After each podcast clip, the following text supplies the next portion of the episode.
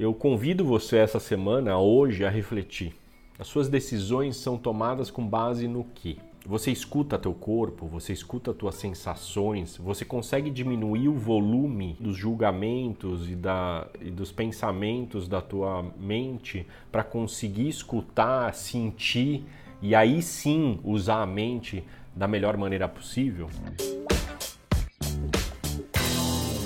O tema do Café com Edu de hoje é por onde você toma as suas decisões. Por onde é que vêm as suas decisões? E aí eu quero começar o Café com Edu de hoje com uma citação que eu adoro, que é The mind is a beautiful servant and a dangerous master. Traduzindo, a mente é um lindo servidor, né, ou que serve, e um muito perigoso mestre. E para mim, eu estou em momentos de muito importantes decisões na minha vida, nas mais variadas dimensões, e eu me conecto com essa frase, com essa citação, e também é, por onde eu tomo as melhores decisões. Olhando para a história da minha vida, as melhores decisões vieram de eu escutar meu corpo, as minhas sensações, as minhas emoções, e aí a partir dessa intuição, dessa sensibilidade, a decisão é tomada e a mente vem para servir,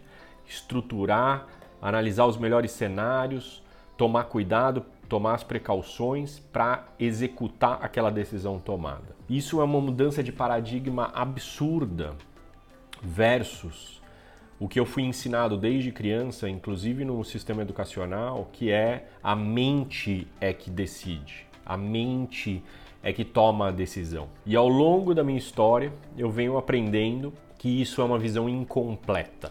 A mente é importante? É importante, eu não estou dizendo. As análises são importantes? São importantes. Portanto, eu não estou desmerecendo tudo, todo esse processo. A única coisa só é que na nossa cultura e na nossa sociedade se coloca a mente numa posição muito acima do que realmente é. Aliás, existem alguns é, manuscritos indianos de milhares de anos antes de Cristo, dois, três mil anos antes de Cristo, portanto, datado de cinco mil anos do, da data de hoje, colocando a mente no seu devido lugar. Mas é impressionante o quanto a gente está é, em cima dessa, dessa história dos, do, da mente. Então, meu convite essa semana para você é essa: reflita sobre por onde você toma as melhores decisões e uma prática de integralizar, né, de olhar você de uma maneira inteira e não só o cabeção.